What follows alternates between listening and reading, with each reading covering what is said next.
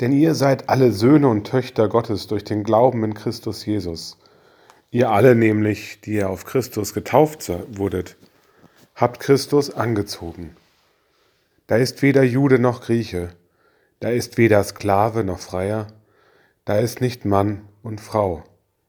Denn ihr alle seid eins in Christus Jesus. Heute ein ganz besonderer Podcast Morgen ist die Ordination unter anderem von meiner Frau, die morgen in ihr Pfarramt eingesegnet wird. Sie wird zur Pfarrerin eingesegnet. Ordiniert heißt das, also richtig eingesetzt. Und damit geht auch ein langer Weg zu Ende, nämlich ein Weg auch der Anfechtung. Ein Weg, wo viele gesagt haben, Frauen dürfen doch gar keine Pfarrerin werden.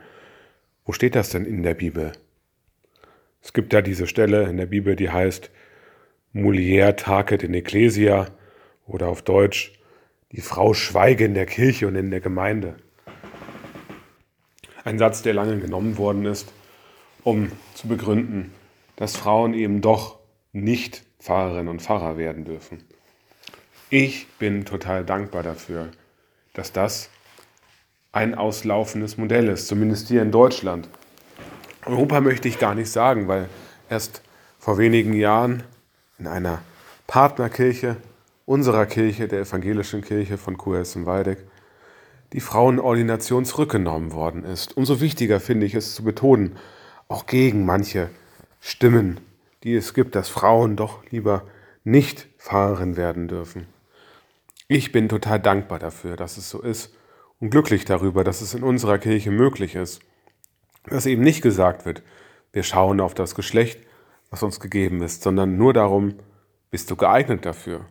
Hast du dein Studium verendet, deine sechs oder sieben Jahre Studium, drei Sprachen gelernt, Hebräisch, Griechisch und Latein, hast ganz viele Hauptseminare und Proseminare und Bibelkunde und ganz, ganz viele Jahre dich gebildet, Philosophie, Pädagogik und so weiter und so weiter. Und dann hast du dein Vikariat, also deine, so wie Äquivalenz zum Referendariat, deine Ausbildung, dein zweites Ausbildungsabschnitt äh, ja, hinter dich gebracht nach deinem ersten theologischen Examen.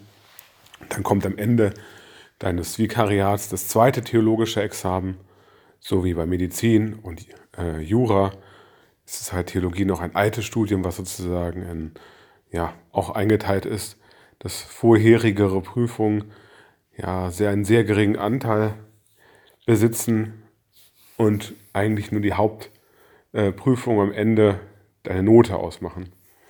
Und dann hast du es geschafft und dann darfst du es einfach auch machen. Du darfst das machen, was bei uns in der Grundordnung drinsteht, ganz am Anfang. Nämlich, da steht in der sogenannten Präambel, die evangelische Kirche von Kurhessen-Weidig ist gerufen zum Dienst am Evangelium von Jesus Christus, das in der Botschaft der Heiligen Schrift gegeben und im Bekenntnis der Reformation bezeugt ist. Und dann steht man jetzt hier in diesem Beispiel am Sonntag vor der ganzen Gemeinde, was sogar per Livestream übertragen wird, und spricht dann ich erkenne wohl, dass es ein schweres Amt ist, das ich auf mich nehme. Weil ich aber ordentlich dazu berufen bin und mich auf die Hilfe Gottes und auf das Gebet der ganzen Christenheit verfasse, verlasse, gelobe ich, allem, was mein Amt fordert, treu und gewissenhaft nachzugehen.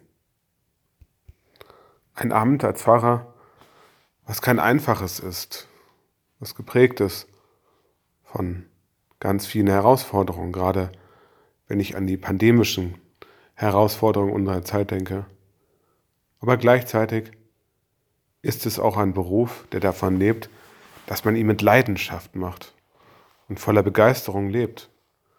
Und genau das wünsche ich allen, die am Sonntag jetzt ordiniert werden.